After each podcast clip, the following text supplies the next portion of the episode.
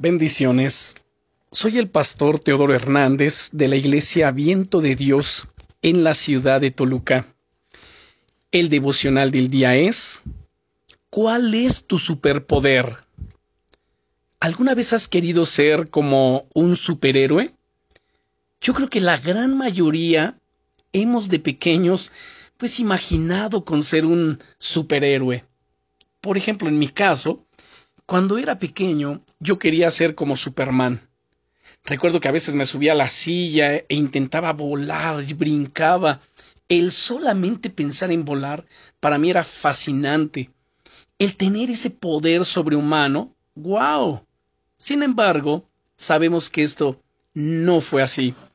Trataba, por supuesto, de imitar al personaje, haciendo todo igual, o por lo menos a mi pequeña mente parecía que era igual pero no lograba despegar jamás. Querido amigo, querida amiga, la generosidad es mejor que cualquier superpoder. Es mejor que volar o trepar por las paredes, y si no me crees, mira la lista de cosas que hemos visto a lo largo de esta semana.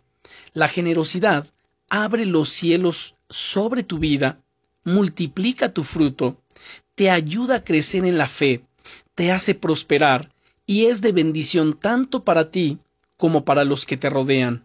¡Guau! ¿Qué más quieres? Quiero terminar esta serie dándote un par de consejos prácticos para que puedas crecer de manera constante en tus niveles de generosidad. Primero, experimenta la generosidad de Dios en tu vida.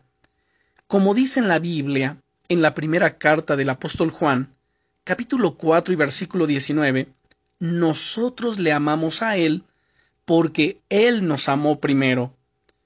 No podemos dar lo que no tenemos. Cuanto más experimentas en tu vida el amor y la bendición de Dios, más podrás a su vez expresar generosamente ese amor por los demás. Y segundo, sé intencional a la hora de, incorporar la generosidad en tu día a día, buscando oportunidades para expresar esa generosidad en pequeños detalles. Una sonrisa a la persona que está en la caja del supermercado. Una palabra amable a esa señora mayor con la que te cruzas en la calle. Un post-it en la taza de tu esposa o de tu esposo diciéndole que le amas, que le quieres son esos pequeños detalles los que te permitirán ser cada vez más y más generoso.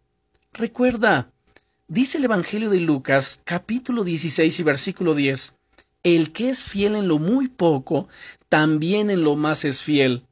El que, e, el que es fiel en lo poco, en lo más lo voy a poner.